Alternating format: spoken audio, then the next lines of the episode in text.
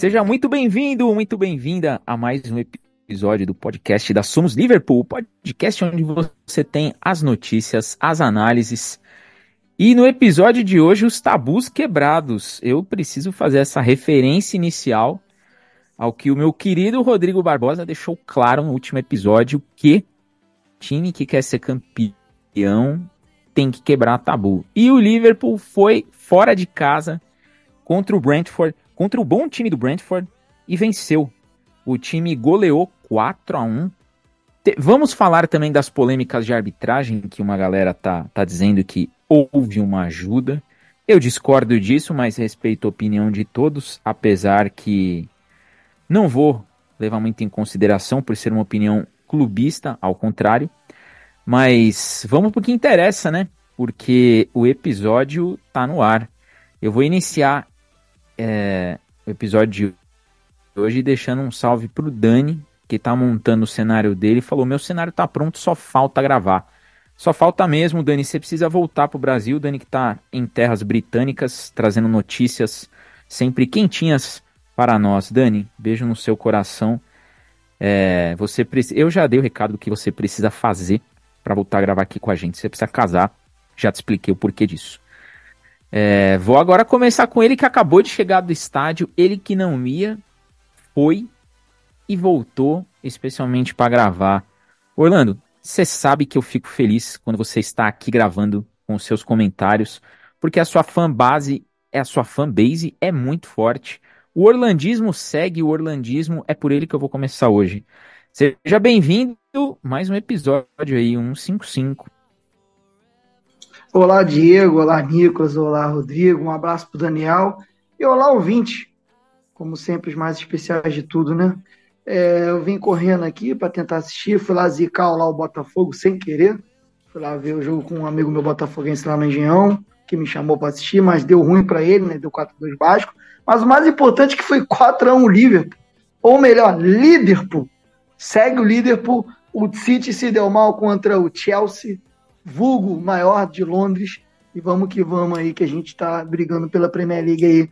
Assim, a despeito aqui da, sabe, do desprazer de alguns que estão presentes nessa mesa. Liverpool brigando pelo título, quem dera isso e ganhar a Premier League esse ano justamente na saída do Klopp, eu nem sei o que eu vou, como eu vou comemorar.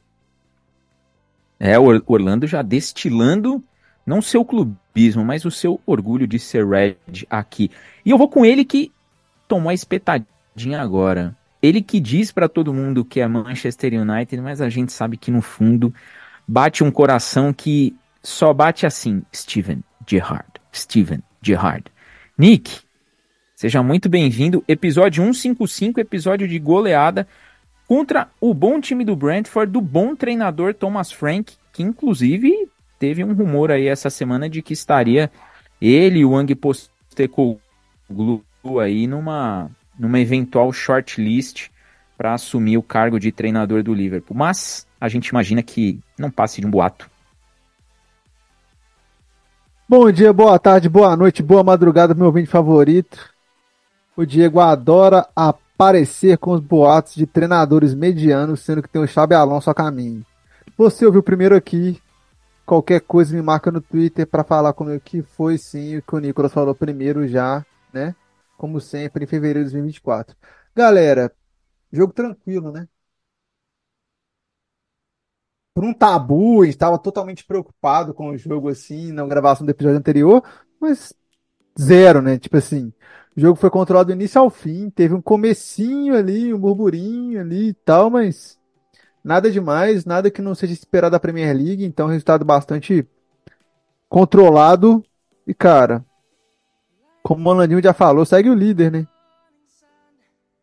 Começou com o pé direito, o 1/4 da rodada pré-jogo contra o City para não depender daquele jogo para continuar líder, né? Incrível incrível, que continue assim. E que, cara, muita coisa pra gente declarar aí e tal, lesões, impactos do jogo, essa especulação de treinador, é, a próxima rodada, a final já tá aí, né?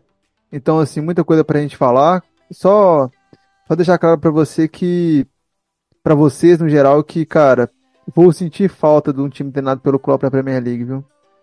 A intensidade de marcação e posicionamento que o Liverpool tem é invejável desde que esse cara chegou. Independente de quais peças eram e quais peças são, sempre teve essa intensidade. Eu vou sentir falta de ver essa intensidade acontecer dentro do jogo, que não tem time confortável contra o Klopp. Não existe conforto contra o Klopp. Isso aí é admirável. E agora com ele que tá aqui desde o início, ele que sabe tudo de tabus, traz muita informação e é o nosso índice aqui do episódio. Rodrigo, meu querido, episódio 155, episódio de vitória goleada. Você no último episódio, no 154, deixou claro, e eu reforcei isso daí, que um time como o Liverpool não pode ter um tabu contra, ainda mais contra o Brentford. E o time, eu acho que a galera te ouviu, acho que esse episódio que tá no mundo inteiro foi compartilhado lá no AXA Training Center, o Alisson deve ter ouvido e falado, galera, o pessoal lá já deu papo. Sem tabu, a gente precisa vencer esse jogo aí. Seja bem-vindo. Diz pra gente o que vai rolar no episódio de hoje. Solta a voz, Rodrigo. Salve, salve, Diegão. Salve, amigos da mesa. Salve pro Rondinho, pro Nick. Nosso querido Pierce, que mais uma vez está ausente. Um salve, nossos queridos ouvintes. Muito obrigado mais uma vez por estarem conosco. Jogo importantíssimo, vitória muito maiúscula, né? É, é, cabe até a ambiguidade da palavra, né? Muito maiúscula, então, porque é, é, realmente a gente precisava de um golpe desse nessa, nessa rodada, a gente precisava de uma vitória contundente e quebrar de fato esse tabu, como você bem citou, como a gente já trabalhou aí na, na no último episódio sobre né, o Liverpool quando conseguia vencer o Brentford lá no, na, na casa deles há muitos anos, né? É, os últimos duelos aí recentes, desde quando o Brentford voltou para a Premier League, também tinha sido né, difícil, né, porque a gente não conseguia tirar essa marca, marca negativa. E é aquele jogo arriscado, né, aquele jogo que é, poderia pôr uma série de de interrogações na, na, nossa cabeça e no que seria a, a competição daqui para frente. A gente já, já brifava no último episódio sobre isso, sobre a necessidade de vencer e, quem sabe, contar com um pequeno tropeço do, do City, né? E, e acabou acontecendo. Para a, graça, para, para a graça de Deus, para a nossa graça, né? É, acabou acontecendo que nós vencemos e o Chelsea conseguiu segurar né, o City fazendo com que a gente, mesmo com o jogo atrasado deles, continuemos dependendo apenas de nós mesmos. Se o City vence o jogo atrasado, a gente estaria um ponto à frente ainda. Então hoje a gente começa a arrumar numa toada diferente. São 13 finais daqui para frente. Né? A gente precisa estar atento aos jogos. Vamos enfrentar o City no fatídico dia 10 de março, como a gente já brifou também no último episódio. E esse jogo foi muito importante, né? É um jogo onde, como disse o Nicolas, a gente começa basicamente como todo time que vai visitar o Brentford, né? Tem uma certa dificuldade inicial, mas as coisas acabam acontecendo, um contra-ataque muito rápido, o Nunes abre o placar, um golaço, ele tinha 800 possibilidades para poder fazer aquele gol, né? E ele resolve encobrir o goleiro, sensacional a cavadinha que ele dá.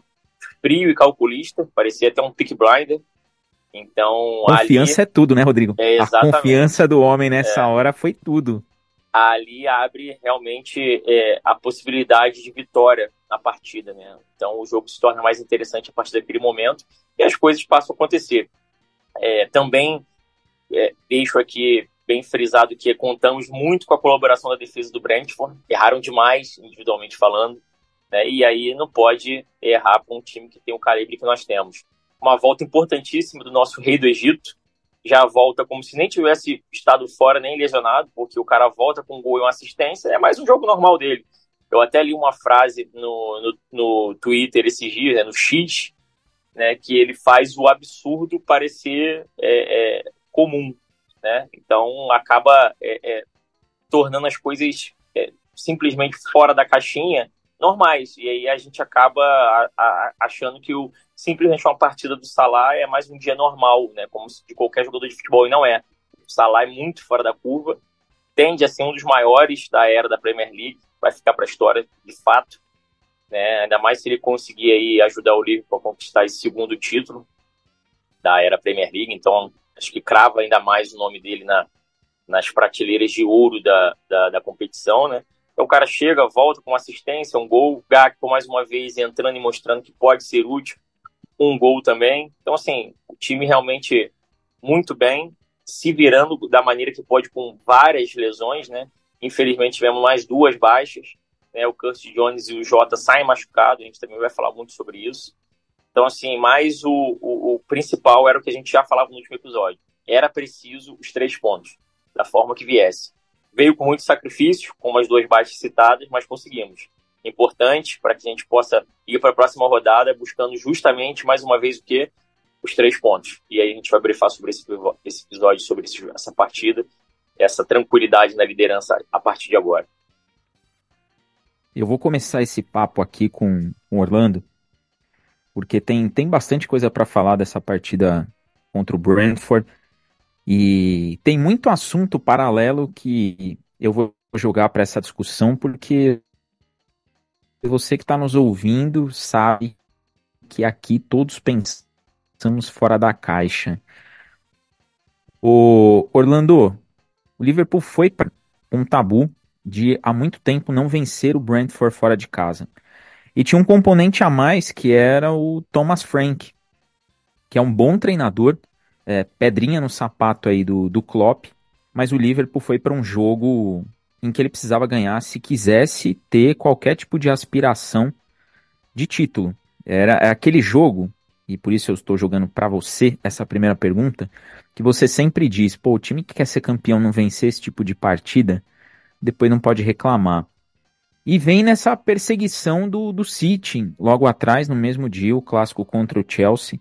Acabou o jogo 1 a 1 mas o Liverpool fez a sua parte, goleou numa atuação gigante dos seus atacantes. E um detalhe, vou até dar o crédito aqui pro pessoal do Caminhantes Vermelhos, beijo aí para você, Nilo, que postou essa informação e eu salvei e falei, eu vou abordar isso aqui.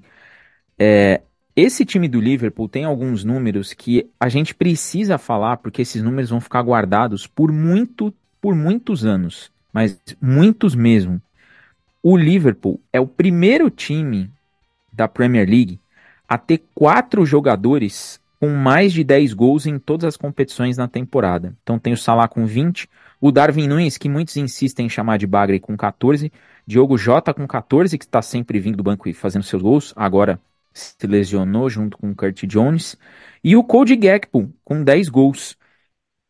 Orlando, qual que é o peso dessas estatísticas, além de ter Alexander Arnold e Robertson como os maiores assistentes da história na, na Premier League, nessa era Premier League, é, nesse time do Liverpool? O que, que você viu desse jogo e qual é o peso, na sua opinião, de ter um ataque que quem entra tá fazendo gols? Como é que você está vendo isso daí e nessa corrida pelo título do Liverpool? Então, são números de um time campeão. Você tem, tem jogadores aí com, com 20, tem 10, 15, enfim, 12 gols. Aqui por cima aqui. É, são números de um time campeão. E aí você tem os laterais que dão melhores assistências, as maiores assistências, e o time é líder. O problema é que do outro lado tem um City. Que, assim, é um absurdo. City, uma vez a gente fez 97, o cara precisava 98. Então, sei lá, 96, 97, tem, tem que ter esse cuidado. Mas é o número de um time que joga um futebol muito envolvente, um futebol que de campeão, um futebol muito seguro. E acho que muito vem daquela questão que muito mérito do Rodrigo e de você, Diego, quando falava da necessidade, o meio-campista mais pegador, que é o caso do Endo. O Endo voltou e fez mais uma partida que ele destruía os contra-ataques do time adversário. Isso é essencial para o nosso time, para a liberdade com que o ataque tem para jogar. Isso é fantástico. E você tem um time que você tem Luiz Dias, Davi Nunes, Diego Jota, Salah, sabe? E aí você vem do banco o Elliot, você tem o Sorgolai que nem jogou que estava machucado. Hoje o Liverpool tem elenco. Assim, foi um jogo que, como disse, acho que não sei se o Nick falou já na, na abertura dele, falou no pré-jogo, mas enfim, que o Brentford até ameaçou fazer uma resistência no início, mas depois o Liverpool prevaleceu. E prevaleceu mais uma vez com o Davi Nunes participando de todas as jogadas de ataque. E aí você tem o outro lado, o Jota, que já foi um jogador que eu já falei que há uma temporada e meia atrás, duas, eu falei, ó, o Jota é o jogador de último, de, de, de último, de última, da finalização, de último toque na bola. Hoje o Jota não é mais jogador só de finalização. Hoje o Jota tabela, o Jota vem, participa da jogada, o Jota dá assistência. O Jota evoluiu demais na mão do Klopp. Isso é uma coisa absurda. O Davi Nunes já vem com um potencial de, de, de, de, de evolução maior, que domina mais fundamentos. Então, na mão do Klopp, ele cresce ainda mais. Mas o que o Jota cresceu, isso é fantástico. Isso é fantástico. O time hoje do Liverpool muito seguro, muito forte para vencer o campeonato. Pegou o Brentford, que é um bom time, é um time bem treinado, é um time que compete. Reguilon atacando pelo lado esquerdo o tempo todo. Tem o Tony, que é um bom atacante, está voltando agora da punição que ele teve, é muito bom atacante. Mas o Liverpool sobressaiu de uma maneira, sabe? Quando o Liverpool chega, é, é, é, é para fazer. É letal. Foi um jogo que o Liverpool lembrou um pouquinho o Liverpool dos velhos tempos, não passou tanto pelo meio de campo, acionou muito o ataque. O Liverpool, o Liverpool tem uma coisa legal, que se hoje ele é um time de construção, e realmente vem construindo muito com o Arnold vindo por dentro, aquela coisa toda, ainda tem a característica de um Liverpool que consegue fazer uma transição direta. Pega uma bola do Robson, pega uma bola do Arnold, pega uma bola do Van Dijk, que, que faz um lançamento e, e, colocando já o ataque em condições de, de, de fazer o mano a mano com a defesa. E dois gols do Liverpool saíram assim. Ou seja, é um time que tem recurso.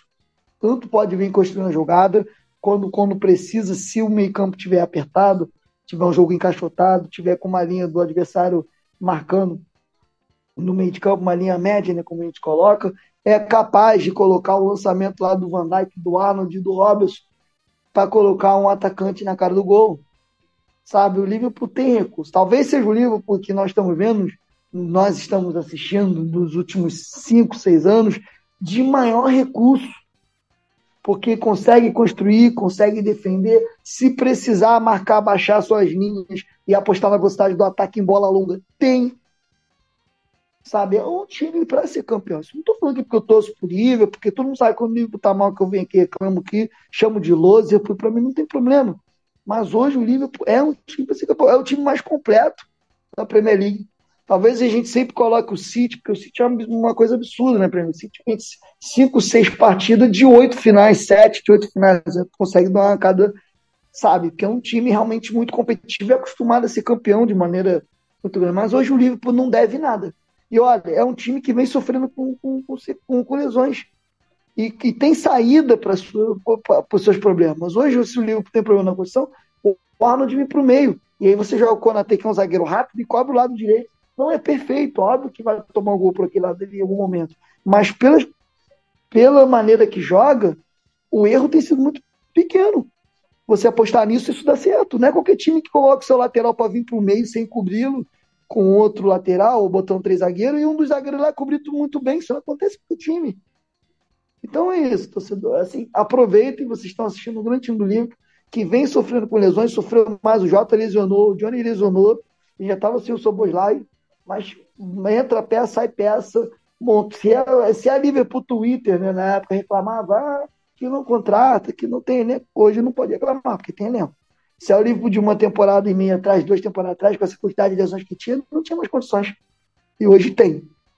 É a última temporada do homem aí, ele está fazendo um grande trabalho. Talvez seja o livro de futebol mais agradável que nós estamos assistindo. E o Salah voltou, já assumiu fazendo gol. Gol, assistência.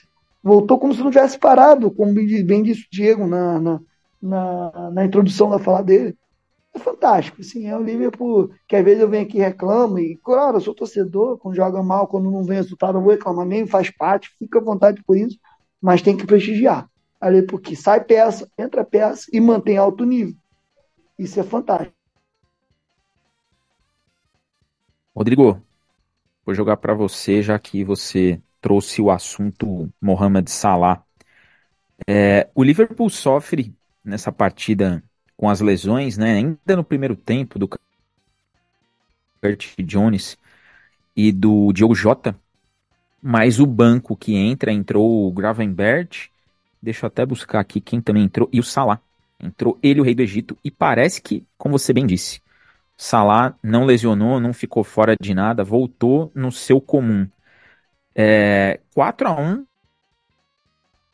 tabu quebrado, tanto contra o Brentford quanto, quanto, quanto contra o Thomas Frank.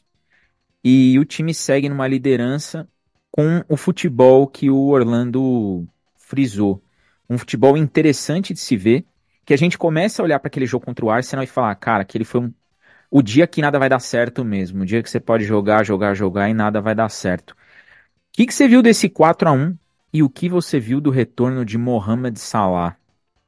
Bom, o Thomas Frank, no final da partida, ele simplesmente sintetiza o que foi a derrota, né? Ele fala, nós simplesmente perdemos com o melhor time da liga. De fato, é.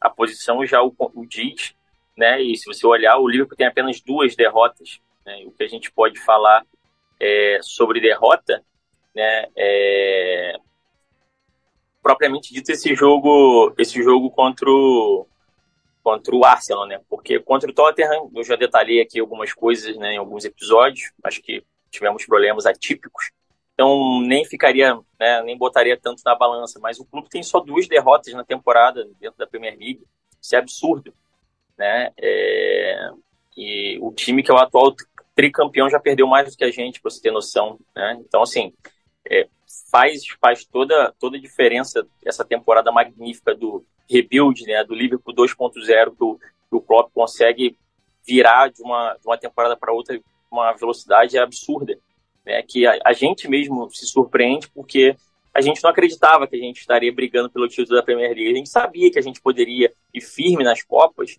né, até por conta da renovação, mas que a gente deveria ter um pouco mais de paciência para esperar ver o time do Klopp, né, o novo time do Klopp, de fato, pronto para poder disputar o título da, título da Premier League, mas ele surpreende e de cara está disputando o título da Premier League, está encabeçando a liderança aí mais uma rodada. E a gente chega aí pé, próximo da, de, das 13, 13 possíveis decisões, né? Esses 13 últimos jogos que faltam para terminar a temporada. E o time vai muito bem, vai evoluindo. As peças que vão entrando vão se repondo, vão se segurando da maneira que dá. A gente ficou sem o Salah durante um bom tempo por conta da, da Copa Africana né? Perdemos o Endo também, que era um momento que ele estava se integrando e jogando muito bem, sendo o melhor jogador do, do clube do, pelo, no mês, etc. Uma série de coisas, a gente perde ele também por conta da Copa Asiática. E o time mantém a rotação, mantém o mesmo estilo de jogo, mantém a mesma pegada. Sai um jogador, entra outro com uma rotatividade semelhante. É óbvio que a gente tem gaps, temos. O próprio Gravenberch que você citou, né? Eu já falei, é um cara que tem qualidade, tenho até muitas expectativas em cima dele. É um cara que faz um box-to-box interessante, mas oscila muito. Então, eu não sei até que ponto ele vai conseguir nos entregar o máximo que ele pode ainda. Mas tem, tem ajudado. O Kurt Jones cresce muito, mas aí a gente acaba perdendo ele e do nada a gente descobre o Bradley, puta lateral direito, que fez mais uma ótima partida. De fato, finalmente surge no final, na última temporada do Klopp, surge o o substituto do Arnold, né, para lateral direita, dentro de casa, em Enfield, enfim, vindo de Merseyside mesmo.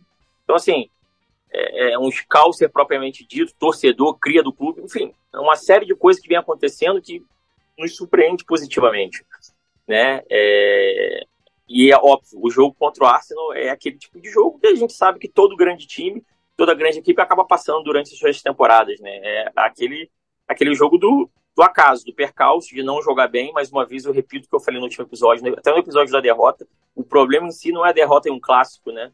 É, é, é, como você perde, né? E de fato nós merecemos perder aquele jogo porque nós não jogamos aquele jogo. O Liverpool não jogou metade do que jogou nessas duas últimas rodadas, por exemplo. Não foi nada perto disso. Então isso acho que ajuda muito né, no que diz no resultado final. Então a gente precisava dessas respostas, né? Eu principalmente eu frisei muito que logo após o Arsenal a gente precisava voltar a vencer, vencer bem para poder dizer de fato isso que a gente está repetindo aqui agora, que foi um contratempo, foi um acaso da, da, da caminhada e que a gente vai seguir firme sim em busca da manutenção dessa liderança para quem sabe no final da temporada a gente conseguir bater campeão em inglês. E o Salah, né, cara, a gente é, repete várias vezes, acho que o pessoal deve estar de saco cheio, nossos queridos ouvintes, de, ouvir a gente falando, sobre, batendo nessa tecla de que é, a gente, infelizmente, gente só vai ter uma, uma, uma menção né, do tamanho do Salah quando ele finalizar sua carreira. Né? É o cara que não tem o hype de vários outros jogadores. Infelizmente, pela sua nacionalidade, nós sabemos que ele não é valorizado da forma como deveria. Ele é muito subaproveitado que ele é um cara, é um dos maiores da competição, sem dúvida, sem sombra de dúvidas, é um dos maiores jogadores do mundo, né? Voltando a falar, não, não vejo nenhum jogador mais decisivo que o Mbappé e o Haaland, além do Salah, no futebol mundial. Tá, pode colocar o Kane, né, que também, mesmo no Tottenham, era um cara totalmente decisivo, né, falando individualmente. É um cara muito acima da média, um cara que entrega inúmeros gols e inúmeras assistências. O Salah, mais uma vez, é, tem o Vinícius Júnior também, mas assim, acima do Salah. Eu não vejo o Vinícius Júnior acima do Salah, por exemplo. Eu vejo até em par de igualdade. Então, assim, é, é, é, o Salah mais uma vez chega a 20 gols né, na, na temporada. Mais uma temporada do One Season Wonder, que ele entrega mais de 20 gols por temporada. Isso é um absurdo. Né? O cara tá aí 6, 7 anos fazendo a mesma coisa entregando esse número de gols na maior competição, na maior liga de futebol né, é, do mundo hoje, que é a Premier League. Cara, isso mostra o que é o Salah. Né? Não só os títulos coletivos que ele tem com o time, mas era um cara que merecia mais, muito subestimado, infelizmente, o nosso querido rei do Egito. Né? E, de fato, terá o seu nome né, lembrado principalmente após sua aposentadoria, até porque ainda vamos ver o que ele ainda vai escrever dentro dessa história do Liverpool, mais uma vez. Vamos supor que ele consiga o título dessa temporada, né, consiga mais algum título daqui para frente. A gente não sabe quantos anos ele vai permanecer no clube ainda, porque infelizmente o Klopp indo embora, a gente tem umas mudanças, então a gente entende que ele já tem uma certa idade, já está nos seus 30 anos e acaba chegando o momento que ele pode pensar né, na, na, naquilo que a gente falava nos episódios, se vier dinheiro da Arábia, enfim, ele quiser ter uma série de coisas, mas ele pode sim tornar ainda muito maior o legado dele, a história dele escrita é, é no Liverpool e para o futebol mundial né, daqui para frente. Mas o Salah é, é, absurdo. E mais uma vez ele chega, ele soma, ele entrega uma assistência, ele faz um gol, né? Ainda teve a possibilidade de fazer um, dois gols, né? Ele acaba perdendo um gol ali, de um cara com goleiro, basicamente, etc. Enfim, cara, o Salah é absurdo. E volta no momento importantíssimo, que é o momento que a gente vai precisar dessa reta final de chegada aí, né? Então a gente tem conta com ele. Mais uma vez, repito, uma ótima partida do robô, né? O Robertson, que ele segundo jogo que ele consegue atuar pelo menos 90 minutos ele atua muito bem, seguro novamente. Então, esses pequenos ganhos são positivos, né? Infelizmente, a gente acaba perdendo algumas peças também, como foi o caso do Kurt Jones, que eu acho que é o caso mais leve. Não sei se a gente per perde ele, assim, pro restante da temporada, mas o caso do, do Jota me preocupa um pouco mais, né? Dizem, né, que pode ser o ligamento cruzado posterior, né? Então, assim, a gente ainda vai tentar entender o, o, o que, que aconteceu, torcer para que seja algo menos grave. Mas enfim, mas aí a gente tem a volta dele, a gente conta com o Gakpo, né? a gente tem o Nunes num, num grande momento. Então, assim, é, é, mesmo contra tudo e contra todos, né? contra todos os problemas, a gente consegue se reinventar internamente e seguir na mesma toada.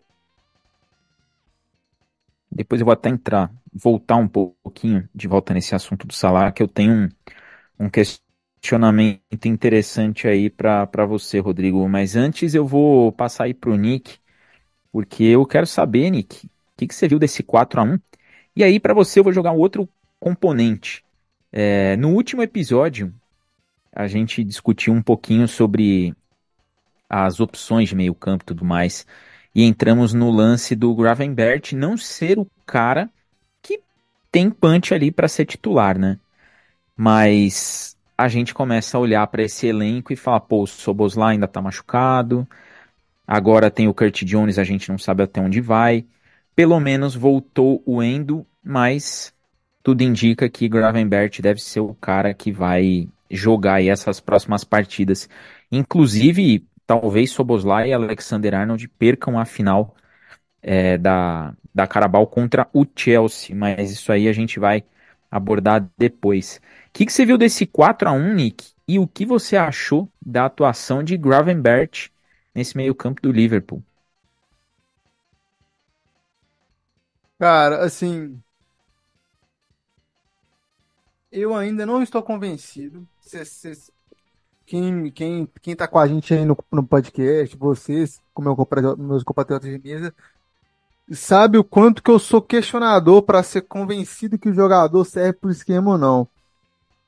Mas eu tenho o feeling de que até o Elliot seja titular nesse elenco do Liverpool, mas o Gravenberg não vira titular. Sabe? Porque não tem o que fazer, sabe? É muito, é muito questionável. a, a, a ineficiência defensiva dele para a Premier League não tem, não tem base, sabe? Não tem, não tem, na minha cabeça não, não faz sentido, sabe? Eu não vejo ele nem como top 4 meio campo. Assim, porque para mim um trio titular, eu já falei para vocês que a sua bolsa lá é McAllister e Endo. Eu não fujo disso, não importa quanto vocês se inventem de me pagar. Depois, para mim ali, dos que estão reservas hoje, eu coloco o Curtis Jones acima dele. Porque o Curtis Jones sabe fazer o box to box bem também e é bem melhor marcador do que ele. Só que agora a gente tem o Soboslai machucado e o Curtis Jones machucado. Para mim, o Ender é titular nesse cenário. E aí, para melhorar, ainda tem o Harvey Elliott. E para mim é muito bom carregando a bola e é muito intenso. Ele não é um proficiente de marcação, mas é muito intenso. O que para mim me questiona no Gravenberg é a intensidade. Eu vejo ele com muita inteligência e etc, mas eu não vejo ele com a intensidade necessária. E todas as vezes que você forma o triângulo da lateral direita com o Salah, Arnold e ele, todos os jogos você pode puxar no SofaScore, onde for, é um lado completamente frágil, porque fica buraco, muito buraco. E o engraçado disso tudo é que quando joga ah, o, o, o novato Bradley e quando joga o Salah, esses buracos não existem. Principalmente quando avança o McAllister e aí é o Curtis Jones na direita. Aí não tem buraco praticamente nenhum. É muito coeso. Isso para mim é muito mais importante. E é igual eu falei com vocês. Adversários como Luton Town, adversários como o Derby de Merseyside, o Burnley, que já foi enfrentado, etc e tal. Esses jogos eu enxergo o Gravenberch tendo uma certa eficácia, porque ele é muito bom em achar espaço em, em, em, em times que jogam em blocos curtos, né? Com pouco espaço. Mas, jogando de igual para igual, sofrendo efetivamente como deveria sofrer, acho que ele é 100% reserva. Hoje, chega como 100% reserva. Ok, ele pode amadurecer e calar minha boca em certos momentos, igual o Konaté já calou vários jogos. Mas hoje eu não enxergo isso acontecendo, não. E, cara, eu falei com vocês desse grau de reconstrução do Liverpool, né? E aí eu, eu lembro que o Rodrigo cobrava muito esse backup de reposição de peças. E a gente acaba debatendo muito sobre isso aqui no, no podcast. E hoje não tem um debate, né? Hoje o Van Dijk saiu, ficou tudo bem. O Endo saiu, ficou tudo bem. O Salah saiu, ficou tudo bem. É... Essa calma toda é até um negócio que eu falo com os meninos no off. Essa calma toda com a reposição de peça é uma coisa que eu no United eu não tenho. E é uma calma, igual o Orlandinho falou, é nível City é nível Bayern de outros tempos, é nível Real Madrid, sabe? Tipo assim, de você olhar e falar assim, tá fora, tá tranquilo. Ou tem outro que faz a função ali com extrema, com extrema eficácia. E não, mas é isso, cara. Acho que, igual eu já falei, acho que ele não vai, ele não é o estilo de jogo que o para para para o jogo 50-50, vamos colocar assim, que é um jogo onde não tem um favoritismo tão amplo do Liverpool eu não acho que ele seja prioridade. Acho que ele é uma prioridade para o jogo de espaçamento curto. Se você for pegar um time do Mourinho, por exemplo, um time do David Moyes, por exemplo, ele vai se dar bem. Agora, se você pegar times que jogam de igual para igual, que deixa espaço e que não há e é, é muito mais necessário carregar a bola do que receber e tocar, receber e tocar, receber e tocar, ele vai mais comprometer do que ajudar. Porque além de não ter essa profissão desenvolvida, ele, na minha concepção, ele não é um bom marcador. E isso na Premier League custa muito mais caro do que qualquer outra liga no mundo hoje. Uma atualização aí em tempo real. Eu gosto do ao vivo por causa disso. Você que está ouvindo esse episódio na segunda-feira, ou terça ou quarta, nós estamos gravando hoje, dia 18 de fevereiro, mais conhecido como domingo, e saiu uma atualização neste momento aqui de do Diogo Jota. É, ele não teve uma lesão grave no joelho, tá? Mas ele vai ficar fora de combate por pelo menos dois meses. E jogador e comissão decidiram por uma recuperação no clube, preservando o atleta aí para as últimas rodadas do campeonato inglês e tomara que para as últimas fases aí, semifinal e final de Liga Europa. Mas a preocupação dele é jogar a Eurocopa 2024 por Portugal. Então, teremos Diogo Jota ali na reta final. Deve entrar no conta-gotas, mas não foi nada mais grave. O Orlando, falando em lesão, vou jogar esse papo aí para você. É, é uma temporada que a gente não esperava. O, o time dessa maneira, voando baixo, né, brigando lá em cima. Mas também é uma temporada em que a gente olha para as lesões e fala, cara, o que está acontecendo com essa equipe? É, o Thiago, que se lesionou de novo, nem deve voltar mais a jogar pelo Liverpool, uma pena. Mas agora a gente tem essas, essas baixas aí, num período em que a gente vai olhar para as partidas do Liverpool, e aí eu vou até trazê-las para vocês, a gente tem o Luton Town na próxima semana, no dia 21, e no domingo que vem temos a final contra o Chelsea. Depois tem o Southampton, Nottingham Forest fora de casa e em casa temos o Manchester City e depois o clássico contra o Everton, uma sequência complicada. É, pensando que tem uma final nesse meio tempo, tem um jogo contra o Luton que vai ser, tem que ser vitória e tem a decisão, entre aspas, contra o Manchester City.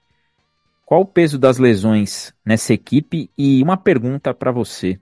Você está confiante nesse título de, de Premier League, mais pelo quê? É mais por ser a última temporada do Klopp, é pelo futebol apresentado, é pelos recursos que o time tem dentro do elenco de conseguir suprir algumas coisas. O que, que você está enxergando desse cenário de DM cheio aí, Orlando? Enfim, assim, a questão das lesões, obviamente, isso, isso vai responder, eu vou, eu vou linkar diretamente com a minha segunda resposta. A questão das lesões, obviamente, prejudica demais. Prejudica muito o Liverpool. Nós tivemos um Salah que ficou fora por causa das Copa, da Copa das Nações Africanas, depois por conta de lesão que ele sofreu lá na Copa das Nações Africanas. É, nós temos o Soboslai, que lesionou, voltou, depois lesionou novamente. Nós temos o Thiago, que é um craque. Ele não tem culpa por isso, mas infelizmente não tem como contar com ele mais. Infelizmente, questão física do, do próprio jogador, né, fisiológicas. Óbvio que isso pesa.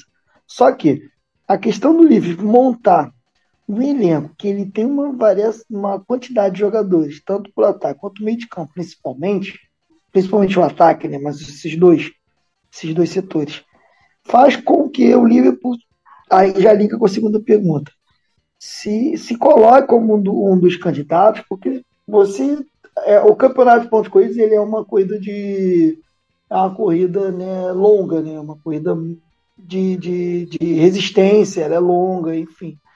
E como você tem mais peça, você tem mais você tem mais, mais variação de, de jogadores. Você, por exemplo, sai um, uma posição, uma determinada posição, o nível tem uma queda, mas não é uma queda significativa, que vai fazer com que o adversário explore aquela queda para te vencer. O Liverpool hoje é isso. Você tem uma quantidade, você tem cinco atacantes, você tem pelo menos cinco meias, então sai um, entra outro, características diferentes, tá? nem, nem todos jogam iguais, como disse o próprio Nico, por exemplo. O Jones é um cara que ele é muito forte pelo lado esquerdo. Ele tanto ganha bolas quanto ele auxilia no ataque. Ele é aquele meio de campista que ele não pode, não é um meio campista principal marcador, mas ele auxilia bem o ataque.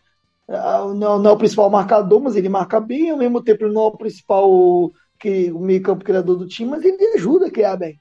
Então ele é um cara completo, ele nas duas questões, por exemplo. Faz falta Faz falta, obviamente. Só que você tem, você tem outras variações, porque você tem um time que tem é, artifício, você tem uma quantidade de jogadores que te permite isso. Aí já liga a segunda pergunta. Eu acredito no título, primeiro, pela consistência tática do time e essa capacidade de sair jogador, entrar jogador entrar jogador, sai jogador e manter a competitividade. É óbvio que tem diferença técnica quando sai um para outro, porque são jogadores de características diferentes, tem jogador que tem mais técnica que outro, mas não decai ao ponto de fazer uma diferença tática do time, fazer com que o adversário explore aquilo ali. Isso é a característica de time campeão de pontos corridos. Coisa que lhe faltou muitas vezes. Hoje, como disse o Rodrigo mais cedo, foi muito feliz, né? acho que na primeira ou segunda fala dele, nós temos o Bradley para fazer uma lateral, que ele é fantástico. O Bradley, por exemplo, ele, é, ele é mais lateral que o Arnold, falou mais lateral na questão da função. Ele é mais equilibrado, ele marca bem e só sobe quando ele tem certeza que ele vai conseguir auxiliar no ataque. Ele não sobe de qualquer maneira, deixando o espaço dele aberto. Nós temos hoje o John Gomes, que foi recuperado pelo Klopp. O Gomes, ele, se ele não pode ser o protagonista de uma defesa titular hoje, se ele não pode ser aquele cara que ser mais forte na defesa, mas ele colabora bem quando você tem um sistema defensivo bem armado. Quando foi no, no, no ano do título, ele fez uma dupla com o Van Dijk excelente. Sabe, você tem um meio de campo que o Soboslai sai, o McAllister não faz a mesma do Soboslai, mas você consegue montar um meio de campo com outra configuração que contribui. E o ataque, então, nem se fala. Saca? Então é nesse nível. Eu acredito. Eu nem sou um cara, porque é meu, eu sou um cara muito, nesse ponto, um tanto pragmático e, e eu sou muito a favor da eficiência. Eu não me incomodo se você joga no ataque, se você joga em contra-ataque, se você joga. Para mim, tem que ser eficiente o seu esquema. Então não tem muito essa coisa, ah, o time tá jogando pelo Klopp. Eu não, confesso que eu não acredito tanto nisso. Não acredito mesmo. Mas em relação ao que você tem dentro de campo, de variações táticas, de você conseguir é, maximizar o uso das suas peças, fazendo com que todos os seus artifícios sejam úteis, para mim, ser o melhor ano do Liverpool. Melhor temporada. O Liverpool consegue fazer. O Liverpool tem jogadores que fazem funções diferentes e todas o Klopp consegue fazer jogar hoje. Todas são eficientes. Todas são maximizadas. É extraído o melhor de todos, tirando o Gravenbeck está abaixo desse nível aí, tá? Não vou dizer todas, mas sei lá, 90%, 92%, chutar um número aqui, mas para dizer que a maioria é utilizada da melhor maneira possível hoje no livro. Tem jogo que joga o Consar e não cai o nível. Tem jogo que joga o Konate e não cai o nível. Tem jogo que o Arnold vem para lateral e não cai nível. Tem jogo que o Brad joga na lateral e não cai nível. Tem jogo que você muda toda a configuração do meio de campo e não cai nível. Tem jogo que você joga aí Dias, Jota, e, e, e Darwin Nunes no carnívoro. Saca? E tem outro que joga o Salah, o, Jota e o Darwin Nunes, o Salah, o Jota, enfim. Isso, para mim, é característica de time campeão de ponto corrido. Sai um, você mantém uma peça ali que você tem, muda um pouquinho o estilo de jogar, não é a mesma coisa, mas mantém o nível de competitividade. Então, para mim, isso foi um trabalho de uma reconstrução. Se no início da temporada nós tínhamos aquele reclamação toda, inclusive minha, de saída do Fabinho, saída do Rentes, que realmente assustou de ver alguém. Na mesma temporada vieram jogadores que isso não acontece sempre também. É mérito do trabalho do Klopp, muito mérito dos, de quem faz o, o trabalho de olheiros, contratação, aquela coisa toda, contratações cirúrgicas. Mas, ao mesmo tempo, existe a questão do, da casualidade. Os jogadores, primeiro vem o mérito, vem o trabalho. Está à frente. Mas vem a casualidade, todos os jogadores encaixaram rapidamente, ou a maioria deles. Isso é fantástico. Você tem um Elliot hoje, pô, pra tu ver, o Fares meio de não foi verdade. Quando o Elliot entra, ele sempre ajuda. Tem vezes que ele, deveras ele é titular, muitas vezes. É isso. Então, para mim, o Liverpool é, é, é hoje briga pelo título por conta disso.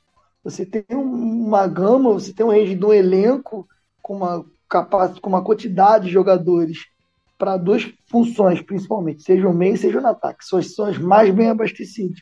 E todos, ou quase todos, entregam alguma coisa.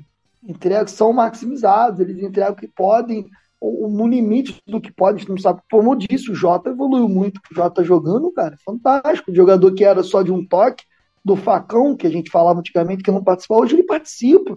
O Jota cai pela lateral do campo, ou pela, quando eu digo pela lateral de ataque, né? Como, quase como um ponto, e contribui.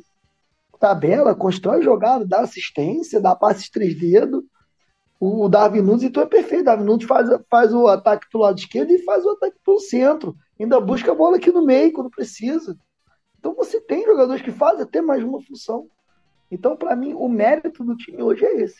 Essa capacidade de você ter assim, uma quantidade de jogadores muito grande, é, é, é explorado o máximo, ou quase o máximo, na maioria dos seus jogadores, e que fazem maior função. Isso é mérito de time campeão de pontos corridos, de campeonato de, de, de longa duração, um campeonato que cansa, que você vai ter lesão.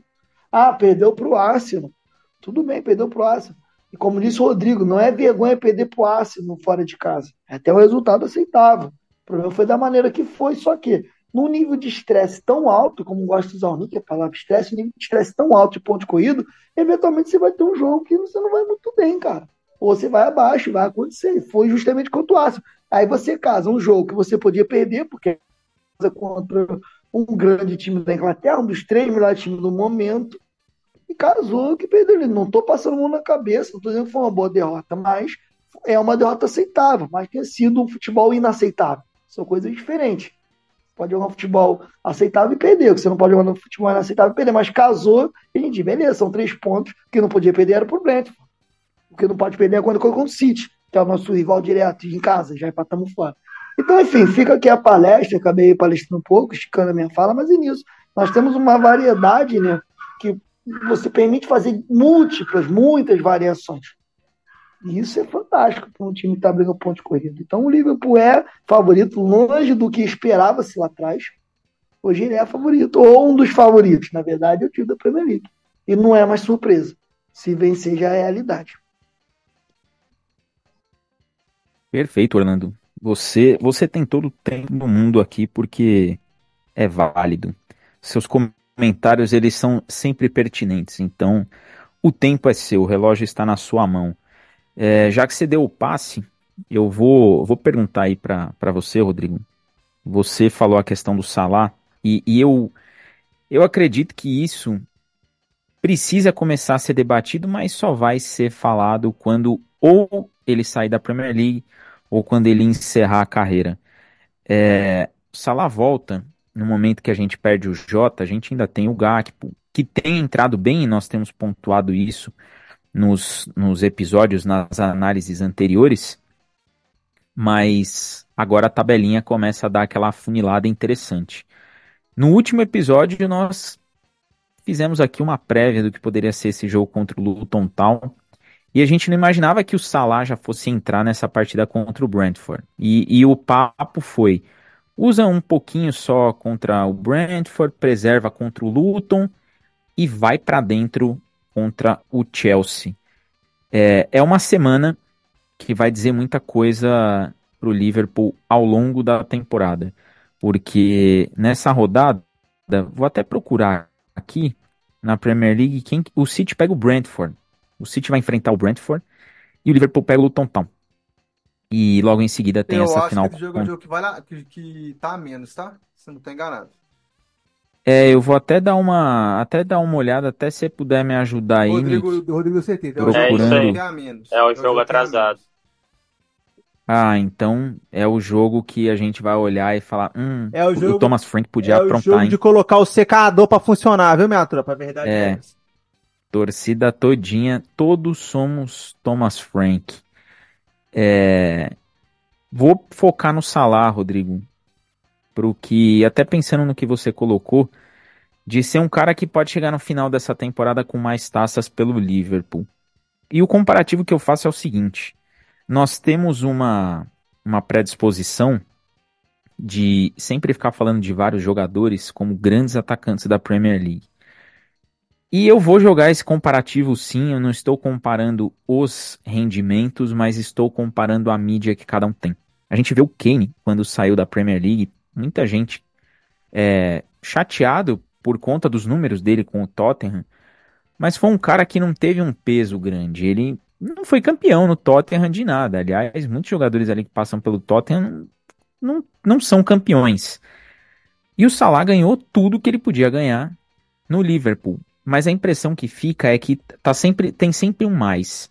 Pô, por que, que o Salah não tem mais nome? Ah, mais, mais, mais. E nós já colocamos aqui o fato de ser um jogador árabe, o fato de ser um cara que é, veio de uma nação que está fora do eixo do futebol, é, faz com que ele não seja cogitado para muita coisa. O Haaland, em uma temporada de Premier League, nossa, melhor do mundo. E a gente não vê isso daí com o Salah. E aí vai o meu questionamento para você. É, é uma temporada que Pro Klopp tá acabando. O Van Dijk já quer saber também quem vai chegar para saber o que vai acontecer com ele. Também tá em época de discussão de renovação de contrato. O Salah renovou, se eu não me engano, até 2027, mas é um outro cara que o mercado árabe fica aí em cima. E vai a minha pergunta para ti em cima desse rendimento do Salah. Tem o Luton Town e tem o Chelsea. Você iria com ele nesse, nesse jogo contra o Luton para a gente apagar aquele empate 1 a 1 de uma vez por todas e iria direto é, contra o Chelsea? Óbvio que ele tem que começar a titular, mas o que, que, você acha que falta para o Salah ser, ser o cara que todo mundo vai falar, pô, é um dos grandes da história da Premier League? O que, está faltando para ele? Então, sinceramente, para isso eu acho que não falta nada. Falta uma coisa que ele não vai ter, que é justamente o que você já falou aí, que é a mídia. Né? O fato do Kane ser inglês já diz muita coisa, né? A diferença de tratamento com relação ao salário. Não tem. Isso, aí não, isso não é ter disputa, é o que a gente brinca né, em off, né? Se o salário fosse inglês, espanhol, italiano, cara, ele já era bola de ouro há muito tempo. Isso é um fato. Isso aí, você não precisa ir muito longe para poder averiguar essa, essa diferenciação com, com a tratativa, né, em cima dos jogadores.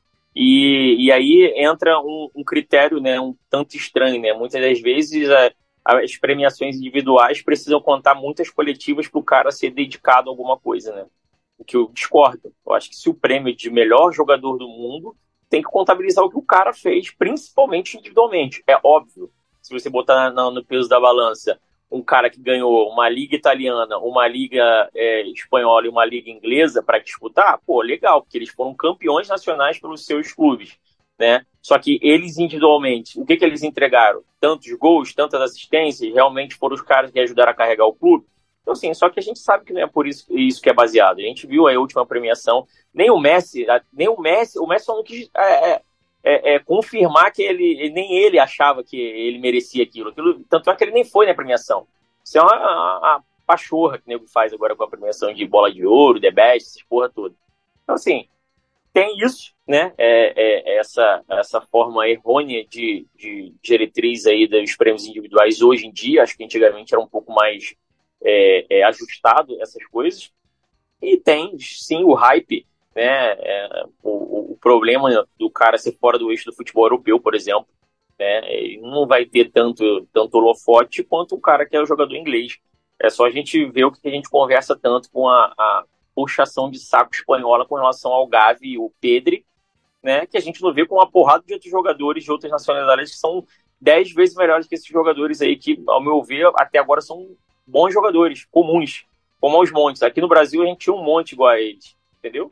Todo ano sai um monte. Só você ver o, o, o futebol que o Danilo entrega na, na Premier League lá no Nottingham Forest, o Murilo, que no Nottingham Forest está quase toda semana é o melhor jogador do, do, do, do time lá, é, do Nottingham Forest na, na, na, competição, entendeu? É só você ver o, o trabalho do João Pedro no Brighton. Porra, caraca, isso aí a gente entrega os montes. São jogadores que tem muito que o hype, porque é da, da, da canteira lá, né, do Barcelona e etc. Tal, tem uma série de coisas. Então, ainda tem isso. Dependendo do clube que o cara vem, né, você sabe que o Liverpool, em cenário né, do Reino Unido, tem o seu, o seu problema diretamente com, com o restante do país, né, tirando para quem torce pro Liverpool propriamente dito. Então, isso também conta pra caraca. Isso também conta.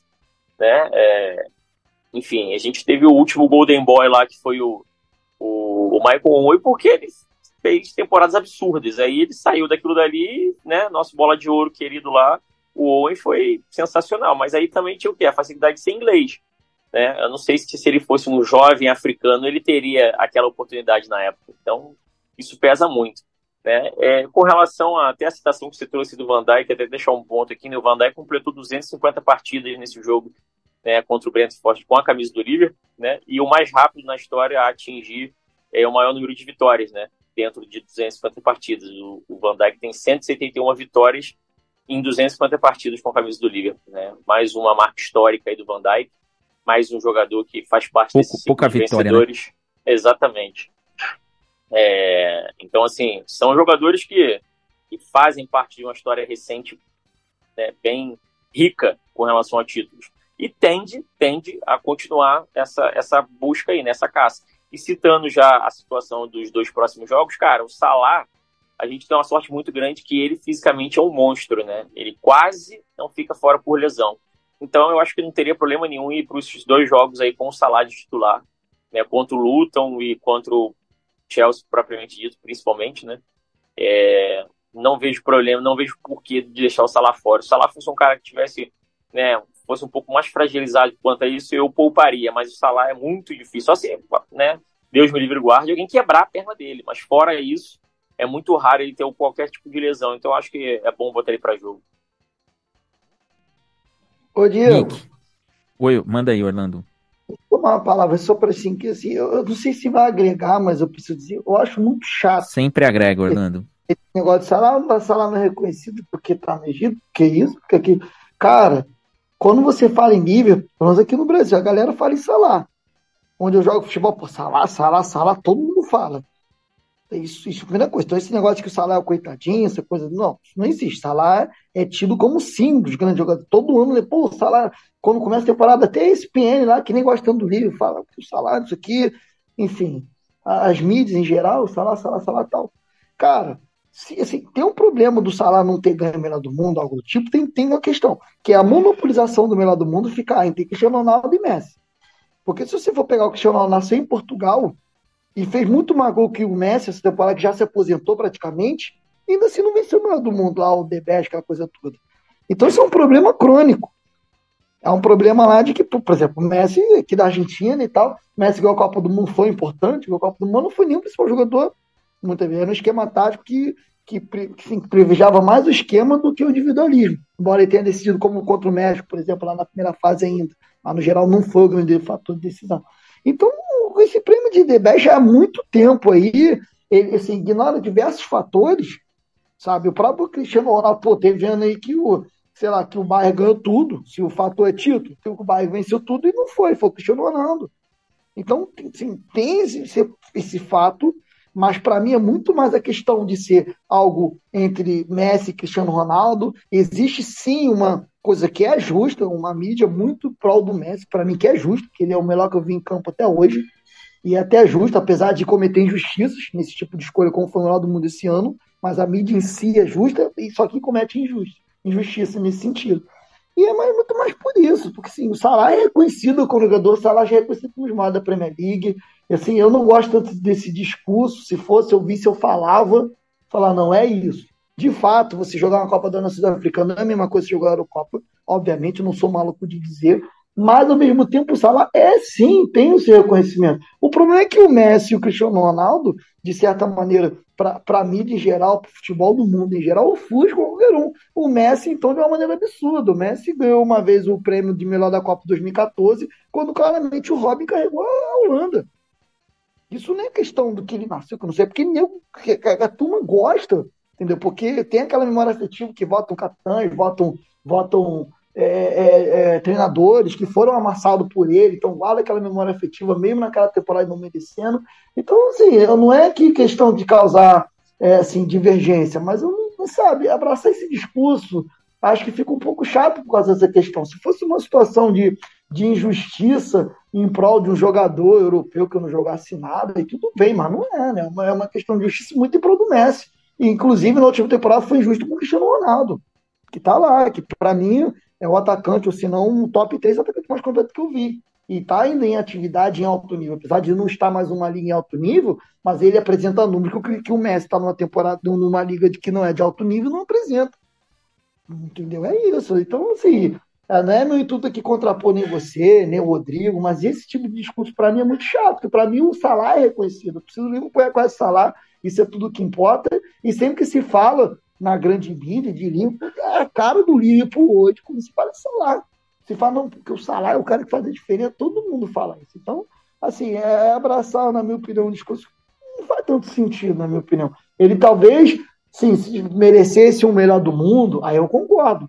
Mas não vai ganhar quanto tantos outros mereceram. O já mereceu e não venceu. E era lá, francês. Sabe? É isso que o Robin mereceu ganhar o melhor Copa 2014 não mereceu, não venceu. Entendeu? Porque é, nós estamos numa situação que já tem 15, 16 anos que se monopoliza lá. Teve um outro lá que furou a bolha, o Modric, lá em 2018, por causa da Copa do Mundo. aquela coisa que Copa do Mundo tem lá a sua questão à parte, mas no geral é isso, sabe? Então, assim, peço desculpa, mas esse discurso eu acho que cai muito para um lado que eu não gosto. Entendeu? Meio que diminuição do próprio salário. Isso eu não aceito. O salário é gigante e aí a galera entende ele como gigante. Todo mundo que. E eu gosto muito da, da opinião popular, porque eu, não é só da minha bolha, não, mas todos os lugares que eu vou, não, falou de livro, problema salário. Entendeu? A própria mídia fala de livro, fala 20, 25, 30 gols por temporada, 150, todo mundo fala bem. Então, enfim, por mais que o livro realmente fato não tenha a mesma mídia, não tem, como, por exemplo, o Manchester City, que tem uma galera aí que da imprensa aí que é apaixonada pelo Guardiola e, consequentemente, levou essa paixão ao Manchester City. Aliás, essa galera que torce aí pro, pro City, torcia pro Guardiola no Bayern, torcia pro Guardiola no, no, Barcelona, onde ele tiver, é aquele time que o Guardiola tá. Existe isso, mas não tem nada do salário diminuído, sabe? Não é essa questão, é uma monopolização que tem há muito tempo já em torno do Messi, em torno do Pepe Guardiola como treinador, em torno do Cristiano como que é já ter segunda força nessa questão do futebol o Pepe é o primeiro no futebol, sabe? Envolve mais gente. E assim, existe aquele grupinho ali que são grandes jogadores que merecem sim a atenção especial, mas que tem um afago especial. Não é só, ah, não, o Salah foi deixado de lado, porque o Ribeirinho foi deixado de lado, porque o Robin foi deixado de lado. Isso, muita gente sofreu isso. Enfim, é isso que eu queria dizer, sabe? Não, assim, tomar cuidado com esse discurso também aí, porque acaba querendo muito um lado, como se o Liverpool fosse um clube um coitadinho, o Salah não é. O Liverpool não é, o Liverpool é um dos grandes o Salah já é um dos grandes, é reconhecido como um dos grandes. Entendeu? Quando você fala aí a brincadeira aí na rua, quando se fala, o Salah é lembrado para ser campeão de Champions League. Quando se lembra-se muitas vezes do, do Harry Kane, que para mim é um craque como centroavante, que foi exemplo citado, mas se lembra como perdedor. Pelo menos não é grande, assim, não é um perdedor, não é isso que dizer, mas porque não ter ganho e tal, a galera, ah, pé, azarado, pé frio, azarado, apesar de jogar muito, enfim, é isso. Não, gosto desse discurso, não. Eu queria dar eu acho que é muito mais pela questão da monopolização de principalmente Messi, Cristiano Ronaldo, Pepe Guardiola, esse trio aí que sempre eles estão, são escotados a ser o melhor do que eles são ali no, no coisa, independente do, do tamanho do feito ou não naquela temporada. Não, eu entendi o que você colocou e só pontuando essa última é, premiação do Messi, ela foi votada por treinadores e, e pelos jornalistas, né? Então a FIFA meio que não tem nada a ver com isso, foi a galera que quis votar aí no Messi. Mas existe uma má vontade. Falar do Salah, elogiar o Salah, eles de fato elogiam. Mas na hora de, pô, quem que pode ser o vencedor aqui? Ele acaba ficando ali no Ô, Diego, segundo eu vou te plano. cortar para deixar uma pergunta pra galera. Porque eu acho que tem perseguição sim, mas não é só contra o Salah, não. Contra qualquer jogador fora do eixo europeu. É, o Salah é o melhor jogador fora do eixo europeu desde que houve a disseminação, a separação da geração Barcelona e Real Madrid. Ele é o melhor jogador fora do eixo europeu, tranquilamente. Ele nem cotado para a seleção do The Best ele foi, desde 2018. Ele não tem uma camisa de prata do The Best, velho. Então, assim, é simples. E aí é igual o Orlando mesmo falou, e isso é um argumento, uma faca de dois gumes. Quando você coloca aqui, quando você fala do Liverpool, você lembra do Salah, você tá falando do Liverpool, que é um dos maiores clubes do mundo. E aí ele é inesquecível.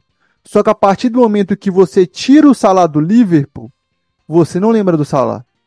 Se você falar, se você chegar para cinco pessoas fora, fora de qualquer lugar, fala, você lembra do Salah na Roma? Se assiste Salah no Egito? Não vão falar. Agora as pessoas assistem o Modric na, na Croácia, assistem De Bruyne na Bélgica, assistem Mbappé na França e etc. Então assim, e, é, é isso que é difícil. É difícil você falar do Salah Assiste fora. O Jota em Portugal. É... Mas aí você tem outra questão. O Salah, é difícil... Roma, o Salah do Egito não chega nem perto do que o Salah do Liverpool. O Salah, o Salah do, o é, do Egito, um o Salah do Egito colocou o Egito, na, colocou o Egito na Copa pela primeira vez em 30 anos. Tudo bem, colocou, foi um grande feito, isso é fato. Mas assim, tô falando assim em expressão. Você sabe que vencer, infelizmente, é importante. Não tô diminuindo o feito do Egito. Entendeu? E obviamente, como, como eu falei, o fato de jogar a Copa das Nações Africanas prejudica. Isso eu conheci que você disse. Não, mas não é só, só isso. É, mas aí é o, é, o, é o que os meninos falaram. Ele vai ter que focar muito nos prêmios coletivos e abstrair um pouco da energia dos prêmios individuais, porque no individual infelizmente falando, ele é esquecido. Eu vou, vou jogar aí para para você, Nick, até para a gente fechar a conta no Brentford e nos prepararmos para o jogo do, do Luton Town, para fechar essa conta de ataque. É, mais uma partida boa do Conor Bradley na lateral direita, mais um jogo desse menino se consolidando. O Rodrigo sempre fala que, sempre falou aqui, pô, são quatro anos que eu escuto este homem falar. Não é possível que na base não tem um jogador que não sirva para lateral direita. E tem, e ele chama Conor Bradley. Aos pouquinhos ele vai tomando ali o, o seu lugar nesse time titular. É, e eu quero ouvir de você o peso desse Conor Bradley, o, o, a importância do Conor Bradley para esse time que pelo jeito vai sofrer essa temporada nessa alternância de Alexander Arnold, até porque, sejamos sinceros, o Arnold deve sim ser preservado, tem uma Eurocopa vindo aí, a, a Inglaterra é uma das seleções consideradas favoritas para a competição, então imagino que até o jogador deve trabalhar isso internamente de falar, ó, eu preciso dar uma preservada, tá jogando na linha de meio campo, é, na seleção inglesa, e no Liverpool ele tem ali a condição de, de ter um rendimento muito bom quando joga. Mas Conor Bradley tem é, sido aquele garoto que não sentiu o peso da camisa, não sentiu o campeonato e também parece que não sentiu que existe um adversário que chama Manchester City que está ali na cola do Liverpool. Mas eu também queria ouvir de você essa confiança que eu falei no início do episódio quando o Rodrigo citou o gol do Darwin Nunes. Parece que o uruguaio está cada vez mais confiante. Parece que ele está fazendo as jogadas sem aquela preocupação do o que, que vão falar de mim? Vamos chamar de bagre de novo? Vamos fazer brincadeirinha? Até o pessoal da BR Futebol fez uma, uma charge sensacional do, do Darwin Nunes, onde ele só acerta as coisas quando ele não está prestando atenção. Ficou muito boa. Mas assim. Só quando ele dificulta que ele acerta. Só, Se é, ele faz só o padrão, não dá certo. E, mas é uma coisa que pode ser até um pouco perigoso. É, por, porque o Darwin, ele, ele é o cara que mais ajudou o Salah essa temporada nos gols. É, é uma dupla que tem funcionado muito bem. E quando a gente ficou sem o Salah, ele assumiu o posto ali, o cara da camisa 9. Qual que é o tamanho dessa confiança que o Darwin Nunes parece estar tá criando para si nessa reta de campeonato, o Nick, em que vai ter uma final contra o Chelsea, onde, não vamos negar, o Liverpool é favorito. Inclusive, já deixo um convite para vocês. O nosso querido amigo Cristiano, da Chelsea Fan BH, me convidou para falar sobre essa final na sexta-feira, às 19 horas. Então, é, estarei lá para bater um papo, para a gente falar um pouquinho do que, do que espera-se dessa final. Então, depois, até o Rodrigo vai dando ah, os horários aí, vai jogar a agenda lá no, no Instagram e no Twitter para vocês não perderem esse papo e até mandarem perguntas lá para a gente conversar sobre isso. Mas, Nick, qual o tamanho de Conor Bradley sem sentir camisa numa temporada em que até ele perdeu o pai recentemente e o garoto segue num nível muito bom? E Darwin Nunes, que na hora de fazer o gol escolhe o mais difícil, meteu logo uma cobertura consciente de que ia fazer o gol, sem medo de errar, e guardou a dele no jogo. Cara, assim, sendo muito, muito, muito, muito, muito sincero, esse moleque vai dar o que eu mais quero sentir o Arnold sentir, que é ter uma sombra. Porque, ah, ele não tem o grau de inteligência de armador que o, que o, J, que o Arnold tem. Fato, consumado. Só que a eficácia dele como lateral, com, com a função lateral, eu acho ela incrível. Assim, em qualquer outro clube, contra qualquer outro lateral, ele seria titular. Hoje, com certeza.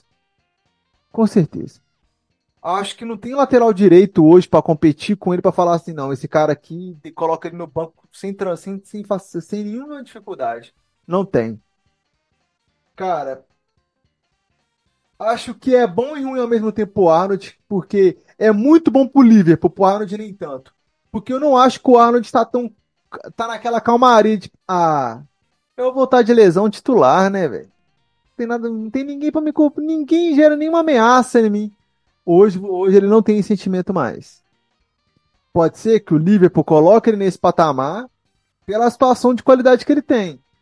Mas hoje ele tem um cara que se ele jogar mal 4, 5 jogos, esse moleque banca o Arnold tranquilo. Esse moleque chama a responsa tranquilo.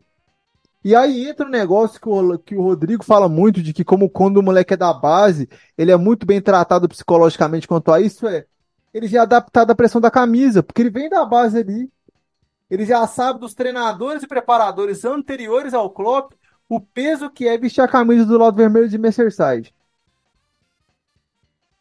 Então isso já traz para ele uma tranquilidade muito nítida.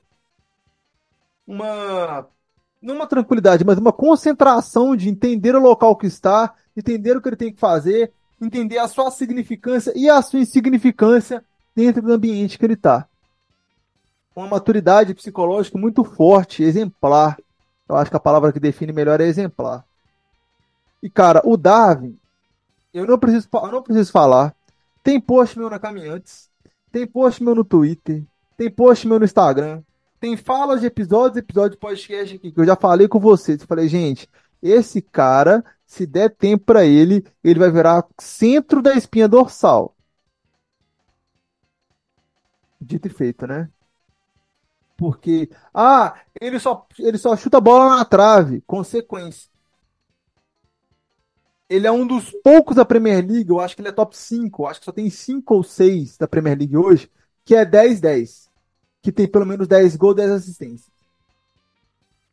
Ele é um deles. Já, já, já corta 3 quartos da liga nessa brincadeira. Segundo ponto. Se vocês estão sem. Estão só com uma derrota em 2024, dá mérito para ele. Ah, ele perde muito gol, mas ele dá muita assistência. Faz muita sombra, volta para marcar, é coeso, não é fominha, você não vê o Darwin em momento nenhum chutar a bola pro alto quando, quando tem um parceiro melhor posicionado. Eu não vejo ele fazer isso. Isso é absurdo.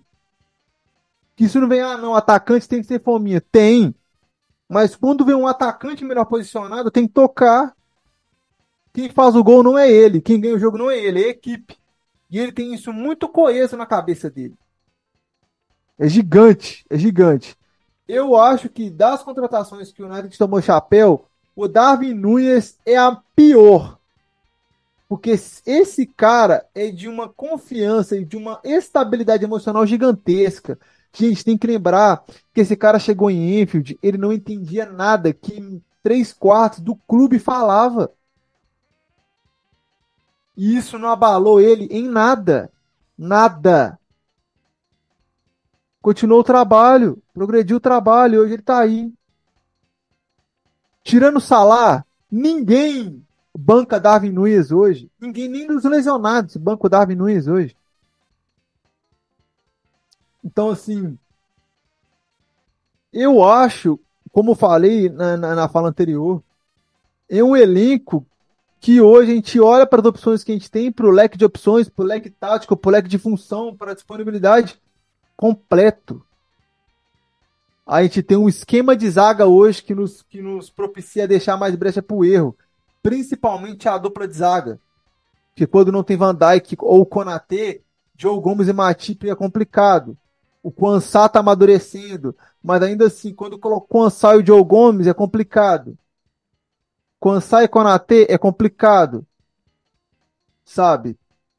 Porque o Van Dijk é o Van Dijk, né? Mas o amadurecimento do Consal vai trazer muita naturalidade também para o elenco, muita coesão, muita, muita tranquilidade mesmo para a dupla de zaga. Mas ele ainda não está pronto para tá, para dar essa tranquilidade só por ele. Então, assim. Ô, gente. Vou ser muito direto com vocês aqui. Na temporada atual, e eu pergunto para todo mundo que quiser responder aqui: quanto de falta o Thiago está fazendo? Zero. A mesma falta que eu faço no Basel. Sabe? Quando o Thiago, quando, Quando o Thiago lesionou no começo do ano, saiu Fabinho e Henderson, eu lembro que esse podcast aqui parecia que tinha passado um Katrina com um tsunami japonês e tinha estourado uma, uma usina nuclear russa. E tudo junto. Acabou, fudeu. Agora, o seu Botado tá lesionado. O Thiago também. Paz nas favelas. Nem parece que tem lesão. E é essa coesão, essa calmaria, essa tranquilidade que coloca o Lepo na liderança. Sabe? E é até, é até severo que eu vou falar, mas eu acho que eu nunca vi um treinador sair de um elenco um elenco na progressão tão positiva igual o Klopp vai sair no final do ano agora. O elenco não tem nada de regressão, ele só tem melhoras e possibilidade de evolução após a saída do Klopp. É assustador, sabe? Então, assim, para fechar a conta, é,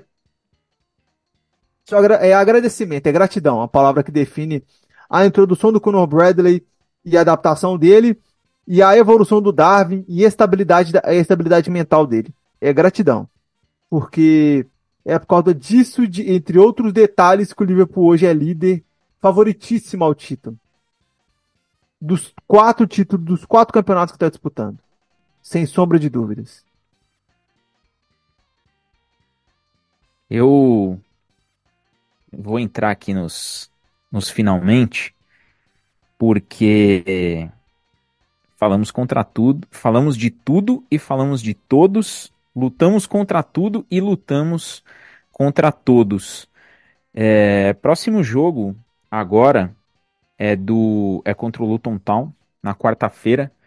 Vou pedir para vocês que façamos um esforço para gravar na quinta, para termos aí um episódio exclusivo no final de semana, só de Carabao Cup. Esse jogo contra o Chelsea merece uma dedicação especial nossa, merece uma atenção específica, porque é uma final, primeira final de muitos jogadores desse elenco é, do elenco do Chelsea também, mas é um time que tem uma mescla de jogadores que venceram Liga dos Campeões, jogadores que venceram Premier League, jogadores que estavam nas copinhas e também tem a galera que chegou agora, a galera que tá subindo de base que não ganhou nada. Então, vamos, vamos fazer essa força aí. Orlando, avisa o pessoal que você vai fazer uma força tremenda para estar aqui na quinta-feira e que esperamos tem que ter vitória contra o Luton Town, né? Se não ganhar do Luton Town, não adianta chegar no fim da temporada falando que perdeu o campeonato por um ponto e falar, poxa, se tal time vence o City. Não dá, né, Orlando? Avisa a galera. Olha, eu estarei presente, a não ser que aconteça alguma tragédia, alguma. E não, calma aí. Quinta-feira, Cara, de, de repente, quinta-feira eu não posso estar presente, desculpa. Enfim, é, boa noite, Rodrigo, boa noite, Diego Nicolas. Obrigado pelo episódio, boa noite ao ouvinte. E espero estar presente na próxima. Mas enfim, tô na dúvida aí. Um abraço aí. E até o próximo episódio aí. Se não ganhar do Total, né? Já diria, parafraseando, não adianta brigar. Se é o tipo de jogo que perde campeonato. Não adianta o City perder para atacar o Chelsea, perder para, sei lá, o Wolverhampton, daqui dali, e a gente não fazer a nossa parte. Se a gente quer ser campeão, não pode perder pelo total, com todo respeito. Rodrigo, avisa o pessoal, do... você vai dar um aviso de duas coisas, mas um aviso até pela metade. Avisa a galera que nós vamos dar um jeito de estar tá aqui quinta-feira para falar desse jogo contra o Luton Town. Não diz quem é, só deixa no ar, avisa que sai um ZM potente essa semana. É isso. Salve, salve, Diagão. Salve, Nick. Salve, Orlandinho. Deixar um salve pro Boy aqui, para nossos queridos ouvintes mais uma vez. Muito obrigado aí por todos. É, continuarem compartilhando e adquirindo, consumindo nosso humilde conteúdo e fiquem ligados que amanhã tem uma gravação sensacional com um ZM top, top, top tão breve vocês estarão sabendo quem é o nosso ilustre convidado. Amanhã a gente estará gravando no horário da noite e provavelmente na terça-feira de manhã ou amanhã mesmo, dependendo aí de como as coisas transcorram, o Diegão já consegue lançar e a gente deixar up para vocês, vocês com, começarem a consumir esse episódio de Zona Mista, que vai ser sensacional, sem sombra de dúvidas. E é isso, na, na quinta-feira a gente tenta retomar aqui, da minha parte acho que é possível sim, a gente fazer esse, esse episódio exclusivamente de Premier League para a gente poder focar na final do final de semana que vem. É uma vitória importante, mais uma, mais uma final aí, das 13 que eu citei aqui no início do episódio. Temos 13 finais na Premier League pra, pela frente e temos a final propriamente dita da Copa da Liga agora no próximo domingo, dia 25. Então vamos por mais. A gente tem que vencer esse jogo contra o Luton, né, que seja em busca dos três pontos para depois a gente ver a performance do time. Mas como a batida tem sido muito positiva recentemente, eu acredito que o time possa vir muito bem e a gente consiga tranquilamente esses três pontos aí para manutenção da liderança da competição. E domingo, que a gente possa conquistar mais um canequinho aí, quem sabe, essa despedida no The Last, The Last Dance do Klopp, a gente já começar a levantar taças para ele sair com, com, as, com o pé direito de Enfield e ir para sua nova jornada. Então, forte abraço a todos, nos falamos em breve e valeu! E antes de passar aí para o Nick, é, vou reforçar que esse, esse episódio, como todos os que virão, essa é uma parceria nossa com a Tops. A Tops Brasil tem um trabalho excelente. Quem acompanhou os stories da Somos Liverpool, quem está acompanhando é, as nossas redes sociais, tá vendo os cards fantásticos que os caras mandaram pra gente. Nós vamos sortear isso daí. O, o Rodrigo vai montar todas as regras do sorteio. Vai ter regulamento sim, aqui não é várzea não. Aqui é um projeto independente, mas é muito organizado, viu? Então nós vamos bolar um sorteio bem legal para vocês. É, o material da Tops é de primeira linha, fantástico. Então vocês fiquem aí atentos às nossas redes sociais. O Rodrigo vai, vai soltando aos pouquinhos muita coisa. Então, mais uma vez, agradeço demais o pessoal da Tops que está nessa parceria aqui com a Somos Liverpool. Somos os embaixadores da Tops aqui no Brasil. O Nick, vou fechar contigo esse episódio. Primeiro, é, você gostou dos cards que o Rodrigo começou a mostrar lá pra gente? O primeiro era logo o Ian Rush. Tinha um Darwin Nunes, que a galera chama de bagre aí, todo platinado, o negócio, a carta bonita pra caramba. Eu tô, eu tô ansioso pro que vem aí. E avisa a galera que essa semana tem ZM, tem episódio no meio de semana e tem episódio de final domingo que vem. Avisa que a agenda tá cheia, Nick. É, minha tropa, novidades sempre vem, sempre vão, né? Olha que maravilha essas cartinhas aí. Não tem a carta do Jota, né, família? tô muito feliz com isso. Eu acho que é o detalhe mais empolgante. Aí vai lá no próximo bundle, vem a carta do Jota. Eu vou, vou entrar em depressão. É. Cara, assim que o Rodrigo mandou as cartas pra gente, eu fiquei abismado. Falei, numa qualidade monstra. Aquela carta laminada do Ian Rush é a patifaria, poxa. Fiquei tipo assim, não. Eu não posso gostar desse cara, não, pô. Por que, que esse cara tá com a carta tão bonita de jeito aí, pô? É ídolo dos caras, mas a carta é bonita demais, velho. Linda, linda, linda. Os caras da Top estão fazendo um trabalho excelente. Sem, sem comentários. E é isso, galera. Igual os meninos já falaram, tem um ZMzinho de leve para essa semana. De leve. Aquele para você ouvir, se informar, se manter antenado, participar com a gente. Aquele maravilhoso. Só porque o, é porque o que acontece, galera, na reunião de pauta, o Rodrigo veio falar com a gente que tá faltando ZM na casa. E jogou um convidado na mesa aí que é bastante polêmico, entendeu? Pro lado positivo, obviamente. E todo mundo duvidou dele, entendeu? E aí tá marcado. E aí quem vai aproveitar? A gente? Não, vocês. Que como o Orlando fala, é tudo por vocês. Olha que maravilha. A gente é cobrado para vocês serem recompensados. Olha que maravilha, que beleza. Não, brincadeiras à parte, no mais é isso. Obrigado, meus amigos, meus compatriotas de mesa. Orlando, levante assuntos mais polêmicos para eu discutir com você, porque eu não gosto de ter episódio que eu não discuto com você, isso não tem graça. E um salve pro Pierce, né? Que tá ausente aí e mandar um salve pra ele porque ele merece. Sempre trazendo informações, sempre cobrindo tudo muito bem, sempre sendo bem relevante com a gente, é tudo nosso. Um bom dia, boa tarde, boa noite, boa madrugada para o meu vídeo favorito. E é nóis. E eu, Diego, agradeço mais uma vez cada play de vocês, cada interação, cada compartilhamento. Agradeço muito o feedback que vocês deram é, nessa, nesse vídeo nosso aí mostrando as cartinhas. O Rodrigo tá preparando muita coisa boa lá para vocês, para trazer carta por carta, quem são os jogadores ali, falar um pouco de cada um. Tem muita coisa boa acontecendo. O ZM que vai estrear os nossos zonamistas em 2024 é simplesmente sensacional. Eu tô ansioso para colocá-lo no ar e estou ansioso pelo feedback de vocês. Eu deixo aqui aqueles meus já conhecidos beijos no coração. Até ZM, meio de semana e final de semana. E fui!